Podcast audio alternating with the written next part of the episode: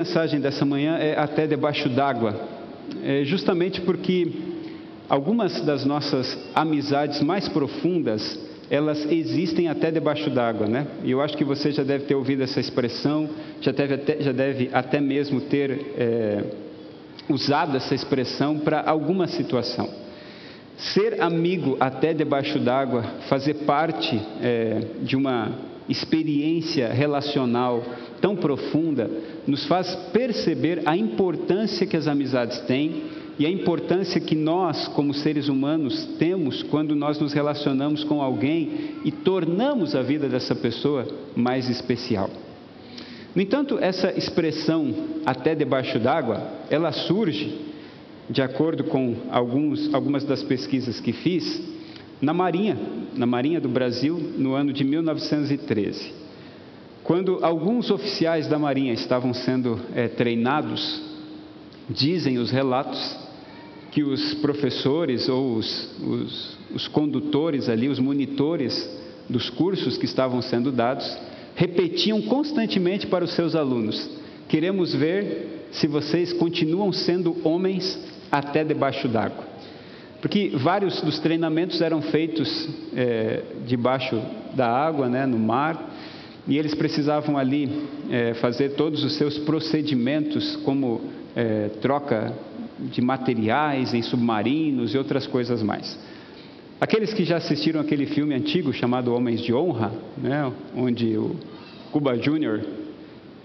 e o Al Pacino, se não me engano, eu sempre confundo os atores, contracenam, aquela história em que aquele é, subcomandante tenta chegar ao posto de oficial, perde a perna e tudo mais, e aqueles procedimentos e manobras que são feitas debaixo d'água, mais ou menos assim que estava acontecendo em 1913 na Marinha do Brasil, e os monitores repetiam para todos os seus alunos: Quero ver se vocês continuam sendo homens até debaixo d'água. Então, dizem os relatos que foi daí que surgiu, daí que nasceu a expressão até debaixo d'água. E aqui eu já faço uma pergunta: quantos amigos você tem que são amigos até debaixo d'água? Você consegue contar nos dedos de quantas mãos? De uma, de duas? Dá para contar nos pés também? Quantos amigos você tem que você sabe que pode contar com eles até debaixo d'água. Essa, esse tipo de relação, ela vai se solidificando, é claro, com base na confiança. Quanto mais a gente confia em alguém, mais a gente vai tornando essa amizade mais sólida, essa relação mais sólida. Mas eu queria ler com vocês um texto muito interessante que está no, no livro de Filipenses, no capítulo 4. Filipenses, desculpa, Filipenses capítulo 2, a partir do verso 1. Aqui nós temos uma declaração incrível da parte de Paulo. Declaração esta que é dada inclusive em relação a Jesus. Filipenses 2. Pode jogar na tela aí, esqueci de falar para vocês. Filipenses capítulo 2, a partir do verso 1. Diz assim: Portanto, se existe alguma exortação em Cristo, alguma consolação de amor, alguma comunhão do Espírito, se há profundo afeto e sentimento de compaixão, então completem a minha alegria, tendo o mesmo modo de pensar tendo o mesmo amor e sendo unidos de alma e mente. Não façam nada por interesse pessoal ou vaidade, mas por humildade, cada um considerando os outros superiores a si mesmos. Não tendo em vista somente os seus próprios interesses, mas também os dos outros. Tenham entre vocês o mesmo modo de pensar de Cristo Jesus que, mesmo existindo na forma de Deus, não considerou o ser igual a Deus algo que deveria ser retido a qualquer custo. Pelo contrário, ele se esvaziou, assumindo a forma de servo, tornando-se semelhante aos seres humanos, e reconhecido em figura humana, ele se humilhou, tornando-se obediente até a morte e morte de cruz. Esse texto e todo o livro de Filipenses foi escrito em uma é, situação extremamente angustiante. Veja, nós estamos falando de Paulo preso na prisão é, marmetina. Essa prisão, ela tinha é, características muito interessantes, porque ela foi pensada para ser uma espécie de cisterna. A prisão é, mamertina, ela tinha dois andares, ela era na verdade uma caverna, uma caverna é, que estava no, no subsolo. Imagine dois andares embaixo de nós aqui. Imagine que aqui embaixo de nós tem dois andares. No primeiro andar ficavam os escravos que realizavam as suas atividades e que ao mesmo tempo entendiam que todas as sujeiras, todas as atividades de limpeza precisavam ser reunidas em um único lugar, uma espécie de ralo comum. Então, tudo que tinha de sujeira aqui onde nós estamos, no térreo, ia para baixo, nesse primeiro piso onde ficavam os escravos. Os escravos, por sua vez, faziam a limpeza, eles tinham o direito de fazer a sua própria limpeza. E nessa limpeza, eles então colocavam toda a sujeira em um único ralo que ia direto para o segundo subsolo, vamos assim dizer. Nesse segundo subsolo ficava então a prisão mamertina. Esse era um lugar extremamente úmido, um lugar é, completamente escuro, um lugar onde as piores coisas brotavam. Não sei se você já ficou num lugar assim, ou você já chegou num lugar assim, úmido, escuro. Você sabe que um lugar úmido e escuro é um lugar adequado para uma série de micro-organismos se proliferarem. Então, com todos esses casos interessantes reunidos, a prisão mamertina se torna ainda mais degradante, pois era lá que Paulo estava. Paulo escreveu, pelo menos daquilo que a tradição nos apresenta, quatro cartas desse lugar, que são as chamadas cartas de prisão ou as cartas da prisão. O livro de Efésios, o livro de Filipenses, o livro de Colossenses e o livro de Filemão. Essas quatro cartas escritas nessa prisão, elas têm um sabor todo especial quando são entendidas desse ponto de vista, nesse contexto todo. Então imagina que você está aqui, ó, agora, aqui embaixo. Você subiu dois subsolos. Não tem elevador, não tem escada rolante, não tem iluminação. E toda a sujeira do térreo e do primeiro subsolo está lá. Ali tem umidade, ali tem escuridão, ali tem bicho, ali tem de tudo. E é ali que os piores prisioneiros eram colocados. Mas aí a gente se pergunta: como que Paulo foi parar nesse lugar?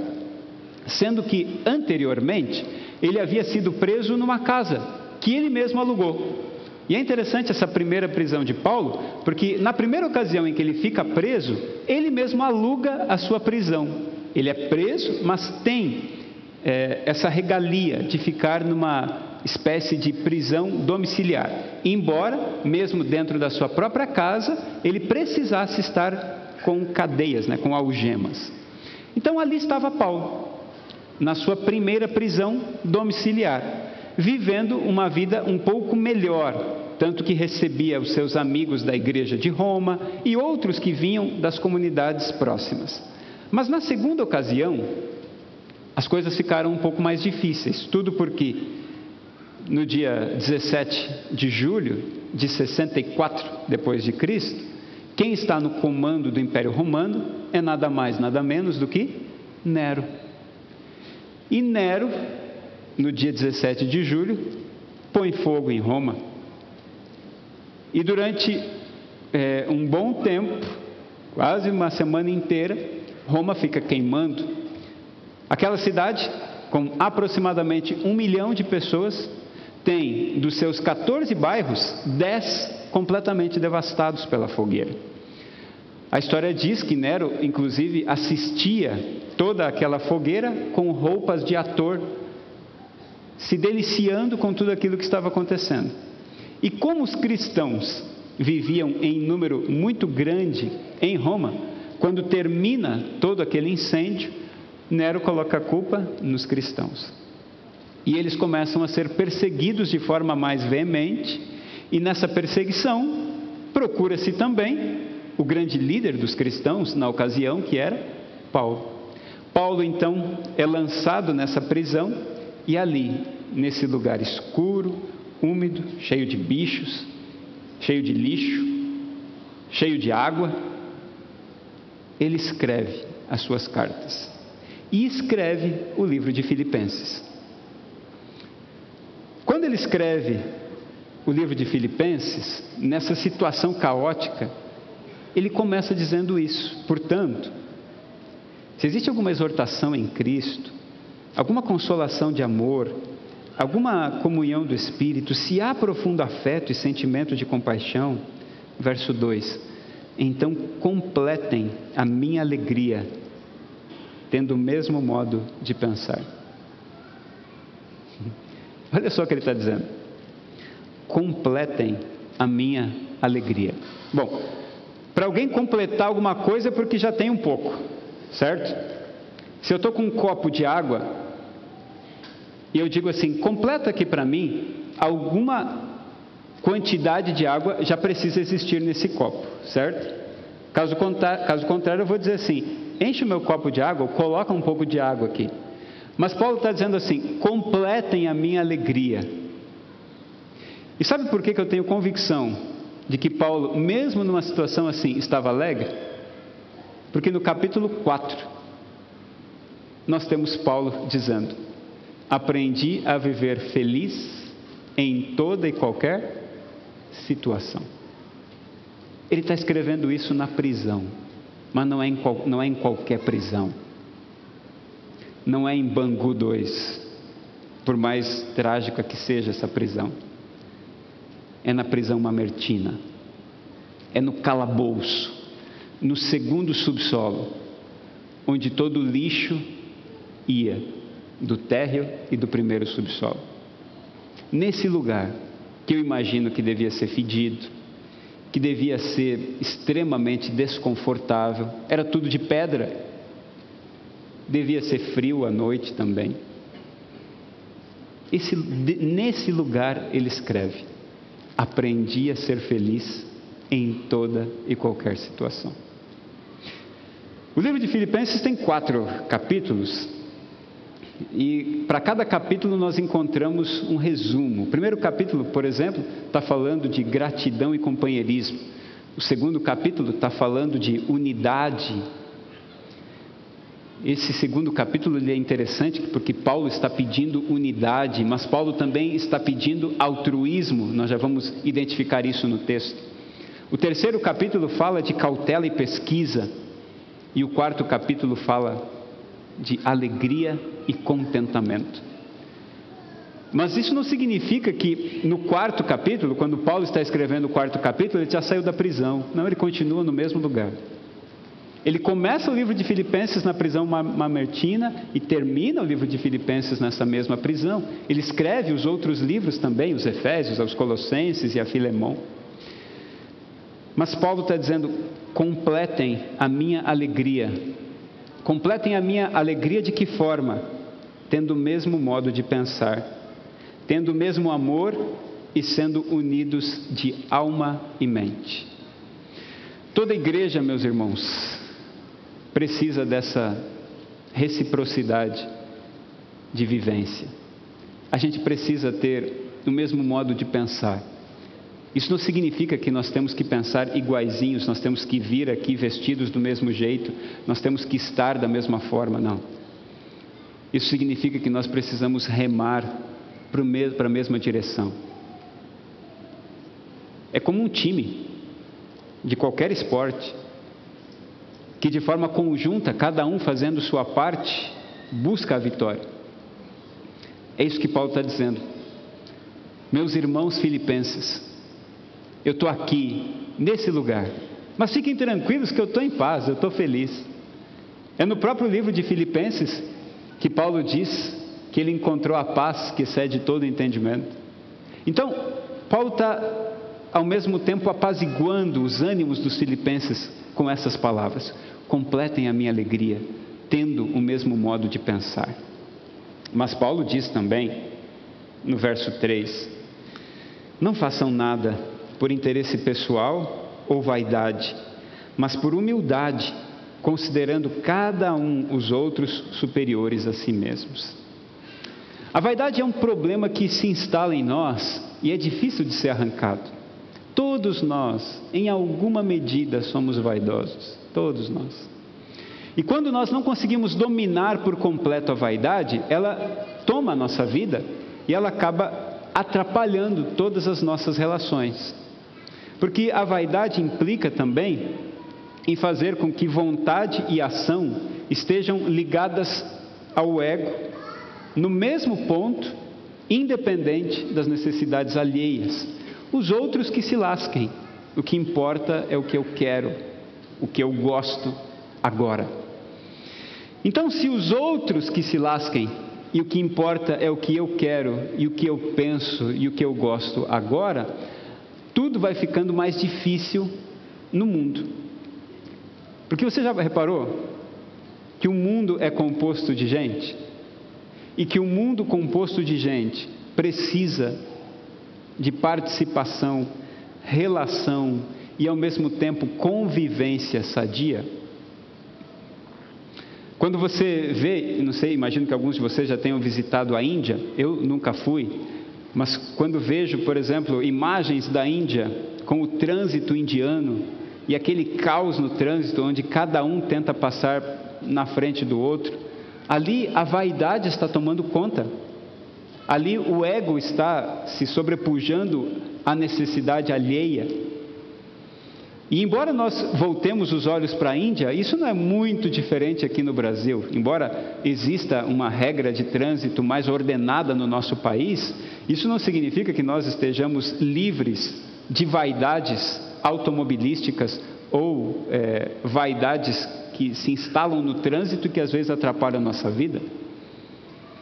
Mas o problema é que as vaidades não aparecem apenas no trânsito, as vaidades aparecem também dentro de casa. E quando as vaidades aparecem dentro de casa, os sistemas operacionais entram em choque. Porque você vem com um sistema iOS e a sua esposa vem com o Android e de repente eles não conseguem conversar e pronto, dá o bug do milênio e a terceira guerra mundial. E essas diferenças todas começam a atrapalhar a relação. E essa vaidade instalada não permite que avancemos para o mesmo lugar. Mas a vaidade também não está restrita apenas ao ambiente do lar, ela pode vir para dentro da igreja. E no ambiente da igreja, ela pode atrapalhar, inclusive, o bom caminhar da igreja. Mas a vaidade não fica só na igreja, ela pode também pular para dentro do ambiente de trabalho, o lugar onde nós mais conseguimos transformar o nosso comportamento, eu digo transformar, mas a palavra adequada seria maquiar o nosso comportamento, porque existe um negócio chamado salário, que se eu não cuidar dele, ele pode deixar de existir. Então, mesmo eu não querendo fazer algumas coisas, eu acabo fazendo por causa dele. Mesmo não querendo agir de um jeito, eu acabo agindo daquele jeito por causa dele. Então, mesmo nas relações profissionais, a vaidade pode aparecer e em determinado momento atrapalhar todo o contexto. E uma empresa que poderia ser superavitária, de repente está na decadência, entrando em colapso, falindo por completo. Normalmente, uma empresa que acaba na falência tem como uma das suas características a vaidade instalada em algumas das peças que fazem parte dessa empresa. Às vezes pode ser até o próprio proprietário da empresa. Mas o que Paulo está tentando dizer é que, como filhos do Senhor e irmãos em Cristo, a vaidade não deveria fazer parte das nossas relações. Ou pelo menos não deveria ter muito volume nas nossas relações. E entenda por vaidade aqui essa vontade, esse egoísmo de colocar a minha vontade acima das demais. Nós geralmente olhamos para a vaidade como um elemento estético. Eu sou vaidoso porque eu cuido do meu cabelo, porque eu cuido da minha roupa, mas eu não estou falando desse tipo de vaidade. E Paulo também não está falando desse tipo de vaidade.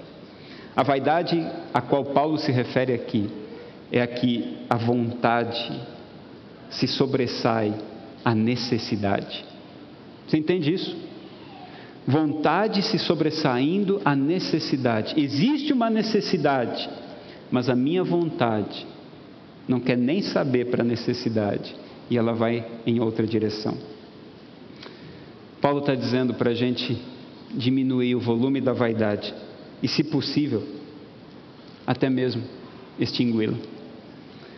Não façam nada por interesse pessoal ou vaidade, mas por humildade cada um considerando os outros superiores a si mesmo. Não tenham em vista somente os seus próprios interesses. E aqui existe uma palavrinha que salva tudo. Que alguém poderia pensar assim: pronto, agora eu preciso viver para os outros e me doar para os outros. Eu preciso encarnar aqui Madre Teresa de Calcutá. Mas Paulo está dizendo: não tendo em vista somente os seus próprios interesses. Eu posso ter em vista os meus próprios interesses. Eu posso escolher o formato do meu cabelo, a roupa que eu vou vestir, e não tem nenhum problema em eu buscar uma melhor aparência, buscar uma melhor qualificação, posição profissional, enfim, não há nenhum problema nisso. Mas não pensemos somente nisso. Precisamos também olhar para o lado. Precisamos também avaliar se quem está do lado pode ser ajudado de alguma forma por mim. E aqui está uma coisa que para todos nós não é muito simples de ser resolvida: colocar os outros como superiores a nós mesmos. A gente da boca para fora até fala: não, não, você primeiro, não, você é muito melhor do que eu, ah, o dia que eu chegar na sua posição, então a gente faz essas brincadeiras, mas nem sempre é verdade as nossas brincadeiras. Elas são apenas expressões que nós acabamos eh, proferindo. Mas Paulo está nos recomendando: tenham os outros em mais alta estima do que vocês mesmos. Considerem o outro mais importante do que vocês. E se entendemos que esse texto é inspirado, que Paulo recebeu essa mensagem do Senhor, entendemos que essa é uma mensagem direta de Deus. Não façam nada por interesse pessoal. Mas o verso 5, para mim, é o mais desafiador de todos. Porque é aí que começa a entrar em cena o modelo. Porque, embora seja Paulo aquele que está falando ou pregando esse sermão em forma de carta aos Filipenses, agora chega a pessoa modelo, aquela que de fato vai dar a nós o padrão. Paulo já disse em algumas, em algumas ocasiões: podem me imitar, porque eu imito a Cristo, mas vamos agora entender a forma de Cristo. E o verso 5 diz: Tenham entre vocês o mesmo modo de pensar de Cristo Jesus o mesmo modo de pensar de Cristo Jesus. Qual era o modo de pensar de Cristo Jesus? Você já refletiu sobre isso? Imagina Jesus chegando. Vamos tentar imaginar essa cena agora? Jesus está chegando na terra. E ele não vem como bebê. Ele já chega, sei lá, com 18 anos de idade. Porque ele podia, podia ter chegado assim. Jesus chega com 18 anos de idade na terra, e quando ele chega, ele já vem assim com uma forma muito bonita. Fortão, cabelo alinhado, olhos da cor que você achar que seja mais interessante. Então imagina Jesus assim, 18 anos de idade, no ápice da sua constituição física. E quando ele chega, ele diz: Estou vindo do céu sou filho de Deus, na verdade sou Deus e vim aqui salvar vocês. Consegue imaginar? Isso combina com Jesus? Parece que não, né? Mas ele podia fazer isso. Ou melhor, vamos imaginar Jesus exatamente como ele, como ele veio. Nasceu como criança, como bebezinho, e agora quando ele atinge ali os seus seis, sete anos de idade, ele está brincando com os amiguinhos, e ele começa então a, a fazer as disputas com os amiguinhos. Eu corro mais rápido que você. Não, eu corro mais rápido que você. Quer ver? Vem cá então. E eu, pronto. Acabou a disputa. Ele podia ter feito isso. Vamos fazer uma queda de braço aqui. Ele e os seus amiguinhos. Coloca o braço, põe a mão aqui, vamos ver quem que é mais forte. E aí aparece o mais forte de todos, da escola rabínica do Tait, do Tait Sefer, Beit Sefer. Chega o, o grandão e Jesus, com um dedinho só, puf, podia ou não podia ter feito isso? Mas parece que isso não combina com Jesus, certo? Essa história aqui, meio esdrúxula, não combina com Jesus. E é exatamente isso que Paulo está dizendo. Tenham em vós o mesmo modo de pensar de Cristo Jesus, que não considerou o ser igual a Deus o seu cartão de visitas. Às vezes, quando a gente chega em algum lugar, normalmente a gente tenta valorizar o histórico de alguém ou o nosso próprio histórico, a gente tenta valorizar as nossas conquistas. Eu sou fulano de tal, formado em Harvard, pós-graduado em Yale, tenho pós-doutorado em não sei o que, fiz isso, fiz aquilo, fui para a Lua, fui para Júpiter, para Marte, para Plutão, estou aqui agora dando essa palestra para você. As pessoas no mundo fazem isso. São lá PHDs, PHDs, FHD, FHC, o que quiser. Né? Então, elas apresentam todas as características que elas querem para mostrar o que têm, o que são. Mas Jesus está dizendo: Eu vim ao mundo para que vocês tenham vida. E quando Jesus diz isso, ele está dizendo assim: Eu subtraio a minha vida para dar plenitude para vocês. Eu me diminuo para que você possa crescer eu me reduzo para que você possa se expandir. E é nesse contexto que Paulo está dizendo: tenham entre vocês o mesmo modo de pensar de Cristo, que, mesmo sendo igual a Deus, não tomou sobre si esse cartão de visitas, ele não tentou parecer, porque ele já era. Por que é que nós amamos Jesus? Por que é que nós amamos Jesus? Porque ele era exibido? Porque ele é, gostava de aparecer toda hora? Porque ele se achava o tal? Porque ele mostrava quem ele era o tempo inteiro? Eu duvido que nós gostaríamos de Jesus se ele fosse assim. É ou não é? Você amaria Jesus se ele fosse exibido, quisesse aparecer o tempo inteiro e quisesse mostrar quem ele era? Você amaria Jesus? Então a pergunta é: por que então você faz isso? Por que então eu faço isso? Se nós não amaríamos Jesus com essas características, por que é que nós fazemos isso? Esperando ser amados pelos outros. Não parece um absurdo? A gente espera aprovação dos outros com características que nós não gostaríamos que Jesus tivesse. Não, não, não, mas parei, parei, parei. Ele é Jesus, eu sou eu. Bom, então se esse é o pensamento, vamos para Paulo. Tenham entre vocês, vivam entre vocês do mesmo modo que Cristo. Isso se você quiser ser cristão. Se não quiser, não tem problema nenhum. Mas se quiser, viva como Cristo.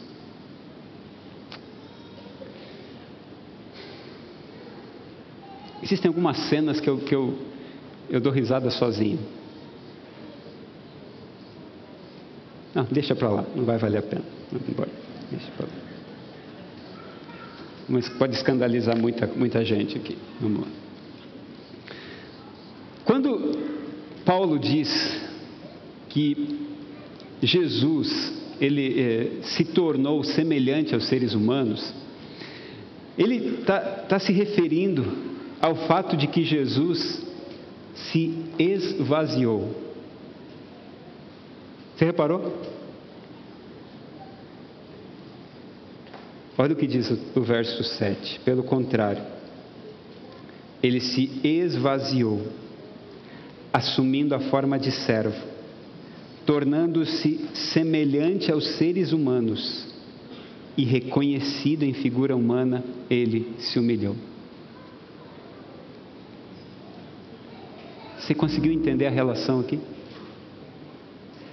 Paulo está dizendo que para Jesus, preste muita atenção nisso, para Jesus se tornar semelhante aos seres humanos, ele se esvaziou. Você entendeu? Para ele se transformar, para ele se tornar como um ser humano, ele se esvaziou. Leve essa palavra para casa. Guarda ela aí no seu bolso. Ou coloca sua seu bloco de notas do, do seu aplicativo de celular. Jesus se tornou humano se esvaziando. O que, que isso significa? Que eu e você somos preenchidos? E me perdoe agora, me perdoe a expressão. Mas todos nós, todos nós, somos uma sacola vazia. Sabe essa sacolinha do mercado que você chega em casa? Aí você amassa ela assim e põe em qualquer canto. Esse é você, esse sou eu. Você e eu somos sacolas vazias que podem ser amassadas. Jesus, para se tornar humano, ele se esvaziou. Não sei se você já, já ficou numa situação complicada de ter acabado o seu combustível e você ficou no meio do caminho. Estava precisando chegar, não calculou direito a próxima parada do posto e aí acabou o combustível. Eu estava numa viagem e num determinado lugar eu precisava voltar e fui até ao aeroporto para pegar o voo de volta. Mas o fato é que já tinham comprado a minha passagem. Eu só não sabia que era num outro aeroporto. Eu fui num e era no outro.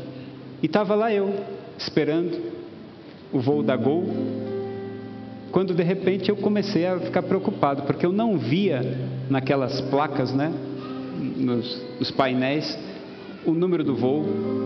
Tinha vários voos da Gol, mas não tinha nenhum que era o meu. Então me dirigi ao guichê da Gol e perguntei: o voo número tal, tal, tal, ele não vai aparecer? Aí a moça disse: Mas nós não temos nenhum voo aqui hoje com esse número. Eu falei: Não, mas eu, eu tenho aqui ó, o bilhete. Aí, quando ela olhou, ela disse: Não, mas não é esse aeroporto, é outro aeroporto. Corre, porque falta uma hora e meia para o seu voo. E para chegar lá leva duas horas. Falei: Como que eu chego lá agora? Tem uma hora e meia para o voo, para chegar lá duas horas. Peguei o primeiro táxi que eu vi na frente. Lembro até hoje, um Siena. Ele estava batido atrás, e então a porta-mala não fechava. O cara amarrava com uma corda o porta-mala. Coloquei minha mala e fui. Ele disse: Olha, eu conheço, eu conheço um caminho alternativo que o senhor vai chegar a tempo. Nessa ocasião eu só tinha duas alternativas: não chegar ou chegar de outra forma. Ele estava me apresentando a outra forma, eu topei. Como eu estou sempre aberto a novidades, eu topei. E lá fomos nós. E realmente era um caminho extremamente alternativo, não passava um ser humano na rua, nem um cachorro assim para dar tchau. E quando nós estávamos naquela escuridão total, o carro apagou. De verdade, de verdade. Nessa ocasião não tinha o João Pedro, era só o Samuel. Eu comecei a pensar: a Julie vai saber que eu morri quantos dias depois, né? Que situação, né? Como é que eu vou parar desse jeito? Eu pensei assim: o cara vai agora puxar a arma, né? me levar para algum lugar. Eu só ficava tentando entender o que, que ele queria comigo, porque eu não tinha nada né, de valor. Quando de repente ele disse assim: Amigo, amigo, me ajuda a empurrar. Pensei, puxa, que alegria, né? Eu nunca empurrei um carro com tanta felicidade. Né? Que se ele falou que era para empurrar, é porque tinha parado de verdade mesmo, né? Ele não ia me matar. E lá fomos nós empurrar o carro. O carro morreu mais umas três, quatro vezes. Era falta de combustível. Até que finalmente conseguimos chegar no posto. Isso era um táxi. Ele olhou para mim e disse assim: Você pode me adiantar o valor aí para eu abastecer? Cheguei, faltando 15 minutos. E quando entrei no avião, cabeça baixa, né? Todo mundo me olhando, assim, o único passageiro que estava faltando. Fiquei pensando: Que sofrimento quando a gente não tem o que precisa ter. Só que quando eu olho para essa cena toda, para essa história toda, eu avalio o quanto nós somos como esse Siena batido. E a gente acha que pode servir os outros, como aquele taxista achava que podia me servir. Ele não tinha combustível, mas ele queria me levar. Alguns de nós não temos Cristo, mas queremos ainda assim fazer parecer aos outros que temos. Aquele taxista precisava ter enchido o seu tanque antes para poder colocar para poder se colocar à disposição para servir não apenas a mim como a outros passageiros. Mas ele resolveu ir vazio mesmo, com as condições mais difíceis. Nessa manhã, meus queridos amigos, eu queria fazer um pedido a você. Tenha o mesmo modo de pensar de Cristo.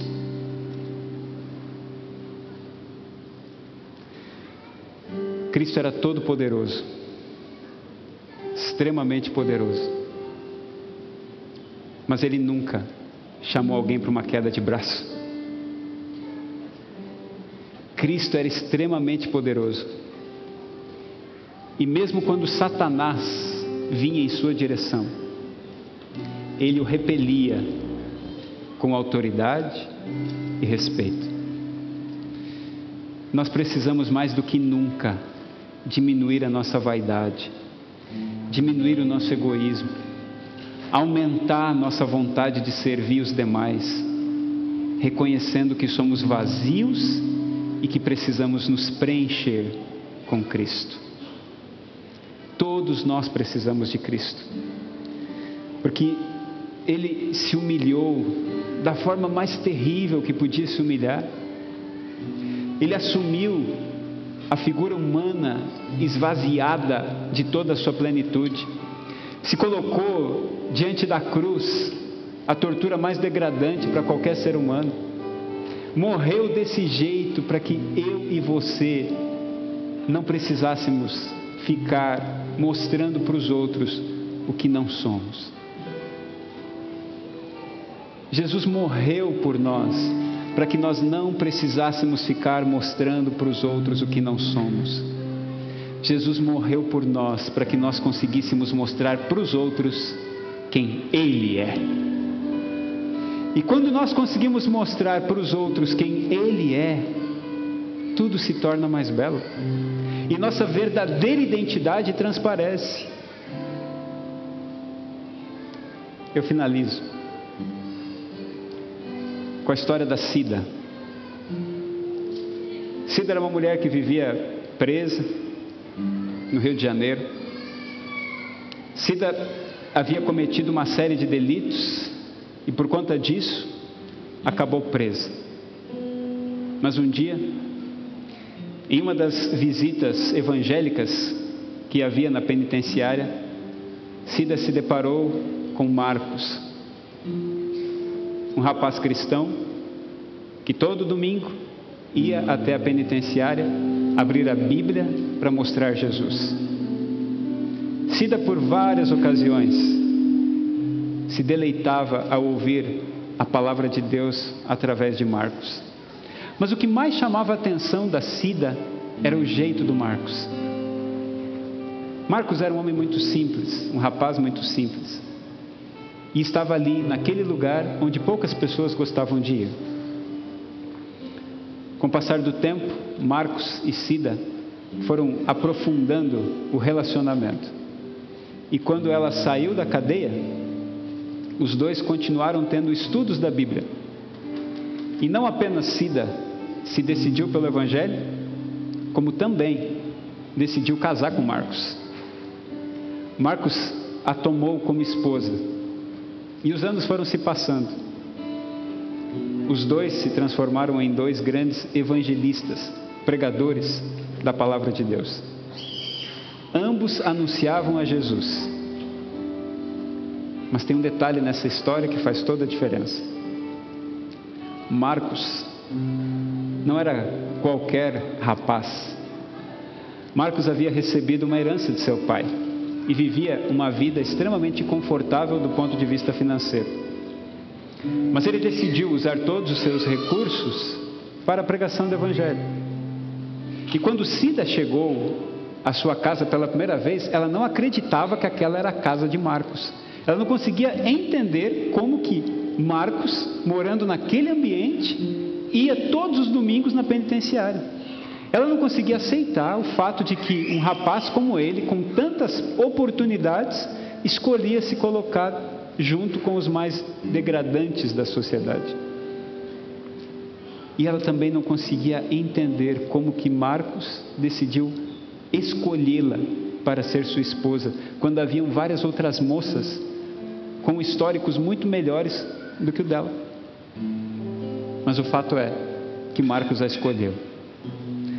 Os dois viveram ligados, juntos. Porém, quanto mais eles pregavam a palavra, mais eles se intensificavam no relacionamento. O amor entre eles era incrível e o amor que eles tinham por Cristo ainda maior. Mas num belo dia, Marcos teve a brilhante ideia de ir pregar a mensagem de Deus aos ribeirinhos do Amazonas. E nessa viagem, eles procuraram um rapaz que pudesse dirigir ali as lanchas. Marcos e Sida foram prontos para pregar o evangelho para esses ribeirinhos, mas numa das viradas da lancha, Marcos acabou caindo dentro do rio. O homem da lancha, o rapaz que dirigia a lancha, saltou para tentar buscá-lo, mas depois de tantas tentativas, não conseguiu e Marcos morreu. Aquela que era para ser uma aventura evangelística, muito bonita, acabou se transformando num lugar que marcou a trajetória daquele casal para sempre. Mas a história não termina aí. Cida, naquele ambiente de dor, tomou uma decisão. Se Marcos me amou, me escolheu para ser sua esposa e apresentou Jesus a mim, é aqui nesse lugar onde ele fica debaixo d'água, que eu vou continuar pregando o Evangelho. E lá no Amazonas, Cida resolveu anunciar o Evangelho de Cristo para todos os ribeirinhos. Essa mulher morreu pregando o Evangelho entre os ribeirinhos. Aquele que era para ser, aquela que era para ser a sua lembrança mais dolorida, se transformou no seu impulso evangelístico, no seu impulso de vontade de continuar anunciando Jesus. O ato da dor se misturou com o ato do amor e resultou numa vida de serviço, onde ela se abnegou para poder trazer luz àqueles que viviam nas trevas. Embora essa história do Marcos e da Cida seja tão interessante, ao mesmo tempo dramática, ela não se compara ao que Jesus fez por nós. Ele se esvaziou para se tornar parecido com você e comigo. E a única pergunta que a gente pode fazer nesse momento é: prestes a entrar em 2022, nós estamos buscando mais nos inflar diante dos outros ou nos esvaziar? É a pergunta que a gente tem que se fazer. Porque a recomendação é: tenham entre vocês o mesmo modo de pensar de Cristo Jesus. Que, mesmo sendo Deus, não usou o ser igual a Deus como seu cartão de visitas, mas ele se humilhou e morreu a morte de cruz. Meus queridos irmãos, amigos que aqui estão, pela primeira vez, pela segunda vez, pela décima vez. A Igreja de Cristo existe para que nós, todos os dias que aqui entrarmos, lembremos que cada vez que a gente se exalta, nós estamos diminuindo Cristo. Cada vez que a gente tenta parecer o que não é, nós estamos diminuindo Cristo. Porque Cristo tem características que nós amamos, mas que nem sempre são as nossas. Que o Senhor nos ajude a termos o mesmo modo de pensar de Cristo Jesus. Que o volume da nossa vaidade diminua e que o volume da nossa abnegação cresça. Que o volume dos nossos interesses pessoais diminua e que o volume da nossa vontade coletiva cresça que o volume do nosso eu diminua e que o volume de Cristo exploda em plenitude em toda a nossa vida. Tem alguém disposto a tentar isso? Pelo menos tentar. Que assim seja.